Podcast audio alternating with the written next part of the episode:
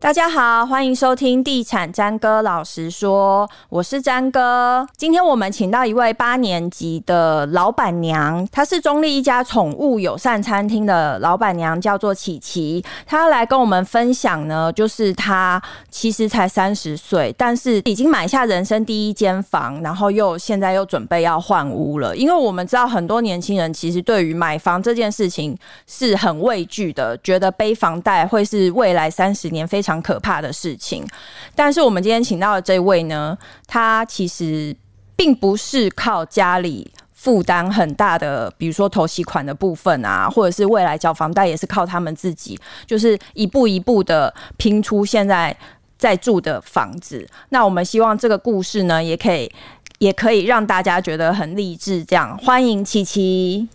嗨，大家好，我是琪琪。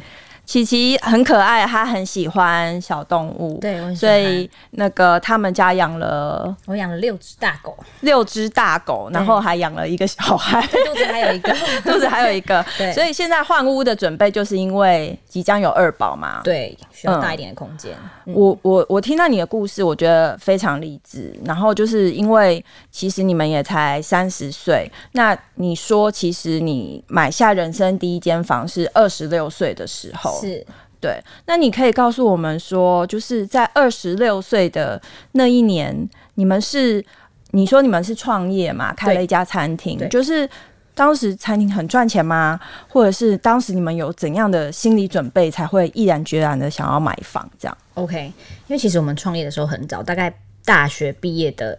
一年后，然后我决定和我先生，就是现在老公一起开这间餐厅，嗯，是因为就是因为我老公很喜欢料理做菜这件事情，嗯，然后他几乎所有的的。餐厅里面的餐点就是他自己研发的，嗯、就是不用调理包这件事情。嗯、然后再加上，其实一开始我们本来是台北人，嗯、然后我们就想说起呃早点嘛，那点的话就是房租都非常非常贵。嗯、后来就是往南找，就往到中立这边来找。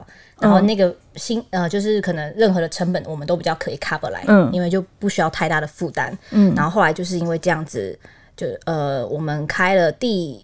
三年左右，就是开始有在回收我们的成本之后，嗯、我们就觉得好像要来做下一步的一个阶段，比如说买房子或是结婚这件事情。嗯、对，然后后来就是因为呃，因为买房子嘛，也不可能说马上去看，马上就找得到，嗯、所以我们其实陆陆续续看了半年，再加上我们有养了六只大狗狗，嗯、所以其实。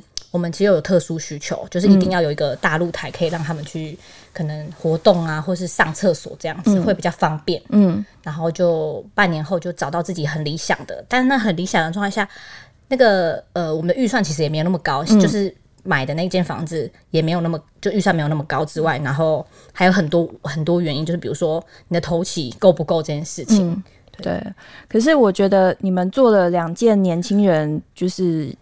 会很畏惧，很想要，但是很畏惧的是，第一个是创业，对，就是创业。你们是到一个完全不是你们生长环境的地方，嗯、因为你之前说你要，哎、欸，你们都是新北市人嘛，然后现在就是跑到中立去开店，对，那其实开店也是需要勇气，嗯，就是因为年轻的关系，所以需要一个热忱的心之外。那现实面就是你必须还要有钱嘛，然后那时候其实我们也没有跟家里人拿钱，嗯、我们是透过就是跟银行贷款，嗯，然后贷了一百五十万出来创业的，嗯，所以也蛮辛苦的，因为我们每个月光贷款就要还六万块，还不包含人事成本、嗯、租金这些，嗯，对，所以其实是前面真的真的是苦过来的，真的是用苦来形容。就你们那时候开店找的店店面大概多大啊？然后。那时候想说成本大概租金成本要怎么样去计算？像我们那时候找的店，就大概是三十平以内，嗯，然后尽量就找那种比较正方一点的，可能比较好摆那个桌数，嗯，对。然后像我们房租的话，我们是预算找三万块以内，所以当我们那时候有找到两万五，嗯，可是后来发现两万五还是算那条街最贵的，嗯、就是还是可以再砍，可能看我们就是外地人来，然后又年轻人，然后也没有特别说什么，然后其实我们还是有租到贵一点的价格。然后，哎，那你们后来店没有搬吗？一直都在那，我们已经开第九年了，然后一直都在那边。嗯哼，对，算。那嗯，那你刚刚提到就是开店的部分，其实是需要就是比如说计算过你的成本，然后那时候也是一股冲动。对其实一开始应该不是那么赚钱吧？没错，嗯，嗯对，那时候其实整整有两年是完全没有。呃赚钱，就是因为如果你打平也等于没有赚钱，嗯、因为你还要缴很多人事成本那些，然后再加上、嗯、呃我们选的那个地区呢很特别很神奇，就是旁边有一个很大的菜市场，嗯，然后我们是后来才发现的啦，就是那边都是眷村，嗯，眷村老人家多，老人家根本不会吃那种意式的料理，嗯、所以我们很辛苦是因为这样子，因为大家都去菜市场买菜回家自己煮，根本不会外食来吃，尤其是意大利面，嗯，对，然后我们那时候曾经有好几天是完全零收入的。哦，对，所以在那样子的情况之下，嗯、后来是怎么样逐步好转啊？嗯，好，因为那时候其实我们是一设定为一般餐厅，就是也没有说可以带狗狗或什么的，嗯、然后是因为感觉我们好像要撑不下去了，嗯、就有点。好了，随意就带我们家自己的狗去餐厅。嗯、后来发现那边的社区的人也有些也会养狗狗，嗯，然后他们就觉得，哎、欸，那你们可以带狗狗吗？我们说可以啊，我们自己也有养狗，我觉得很欢迎，嗯，对。然后后来就变成，哎、欸，好像因为狗来付这件事情，然后就变成自己在慢慢转型当中。现在自己家里也有狗，然后客人也会带他们的宠物来这样子，对。所以就是因为狗狗让你们的生意突然变好转了，真的很谢谢他们，嗯、他们是我们老板。对，那后来就是慢慢好转之后，你们就开始规划下一步就是买房。哦，对对。可是其实这很妙哎、欸，就是你们刚撑过一段就是开店的低潮期，然后生意刚还刚要往往上，你们又开始准备跳入下一个坑。对，就是那时候也想说，嗯，既然店里开始有慢慢赚钱了，嗯、然后就应该。要再做一个可能进行，哎、欸，应该怎么讲？要再进行下一个阶段，比如说可能要设定要买房啊、结婚，嗯，所以我们那时候就有先找，嗯，找了房子之后才决定说好，有找到喜欢的，我们就可以来规划说接下来的资金要怎么运用，嗯嗯，对对对对，嗯哼，所以那时候，嗯，你说前期其实你们呃生意并没有算说非常赚钱，对，所以那你们是怎么存下你们第一桶金的？第一桶金的话，其实也是累积出来，就是像刚讲到的，前面两年是可能打平的状态下，嗯、然后后来就是带了狗狗之后，真的差的非常多。比如说一开始的零收入，嗯、到可能一天营业额可以到两万，嗯，对，然后就这样累积两呃累积一年之后，其实身边开呃就是自己的手头也开始有一些存款了，嗯，然后还有我们利用这些存款，有稍微的做一些小小的投资，嗯哼，然后才变成说，哎、欸，好像有第一桶金哦，我们可以。规划买房子喽，然后结婚喽，这样子。嗯哼，对对对。你们那时候有想过说，其实因为很多人想说，呃，买房子之后我要背贷款，我的生活的比如说食衣住行娱乐，我都要限缩。就是我可能偶尔可以吃好餐厅，现在不能吃了；可以看个电影，现在不能看了；或者是可以买个名牌包，但现在可能要买少一点，或者是不能买了。会有先这样子的。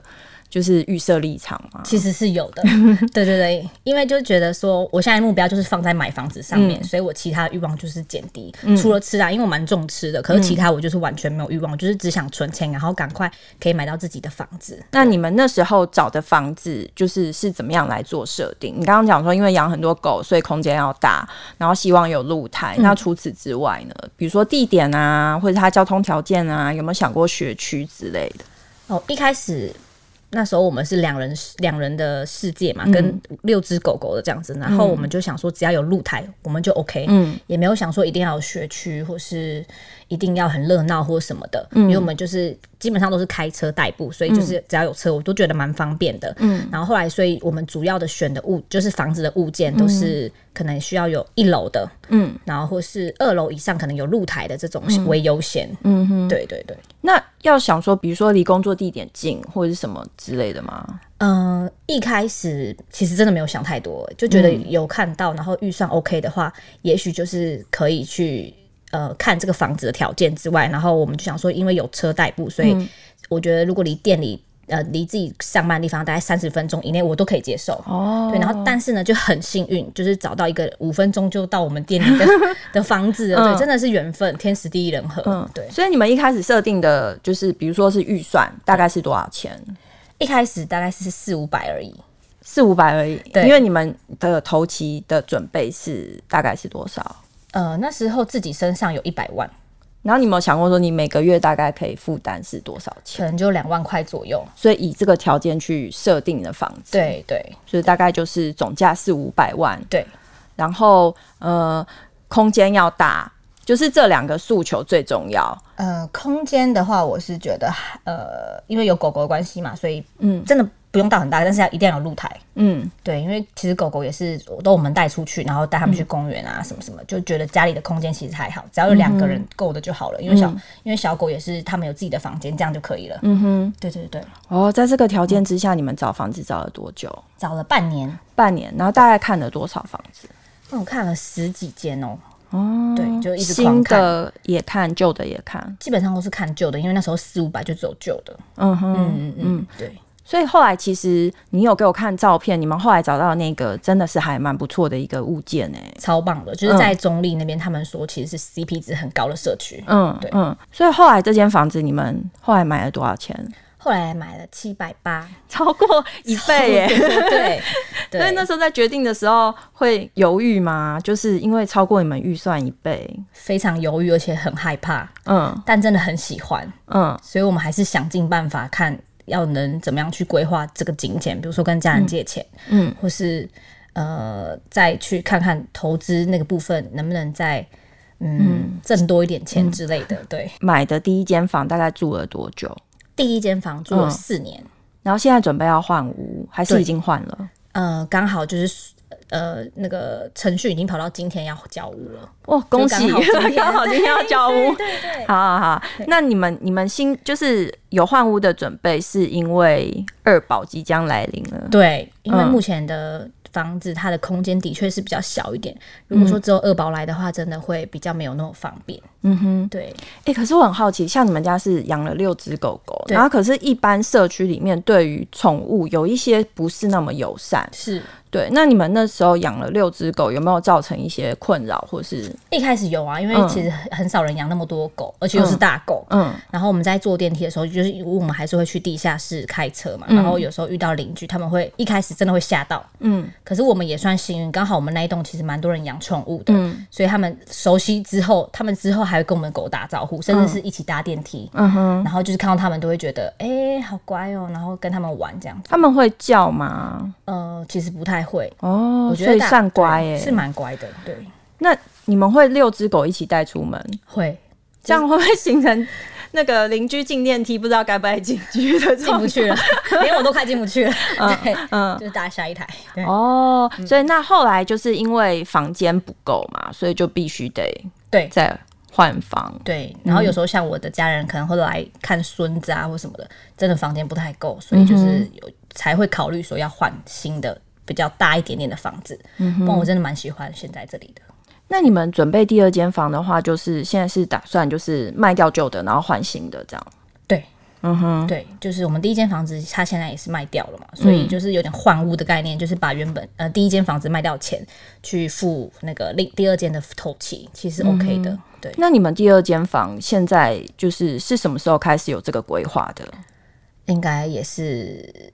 呃，当我知道有二宝的时候，嗯、然后我们就有在讨论，嗯，然后刚好找了这个房子，花了四个月的时间，嗯、其实也没有到很久，但是刚好也是有看到。今年对今年的事情，嗯，对。嗯、可是今年是整个是处于一个升息的状况，所以对你们来讲，会不会觉得说买房的负担会变重，反而更不敢出手？一开始有这样想，因为也、嗯、也有听过很多长辈或者是有经验的人一些分享的经验，嗯、可是后来就想说，因为你现在买房子贵，可是你卖房子也贵，嗯、就是卖房子也、嗯、那个利率也是高的，所以好像没有差别，嗯、就是还是有这样的规划。嗯，对对对。而且你们是要一买一卖，哎，对，一买一卖，所以在卖的过程中，就是它要很巧妙的衔接上，其实也不是很那么简单。